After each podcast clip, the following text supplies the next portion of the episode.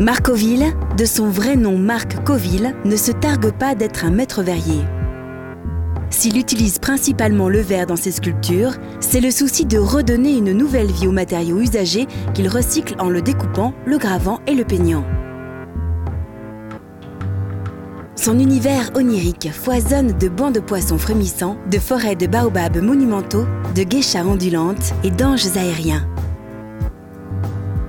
Sa coupe de fruits donne envie d'y plonger la main pour quérir une banane ou une grappe de raisin. Mais gare Derrière l'aspect bonhomme des sculptures se cache une réalité brute et tranchante. Les arêtes du verre ne sont pas émoussées.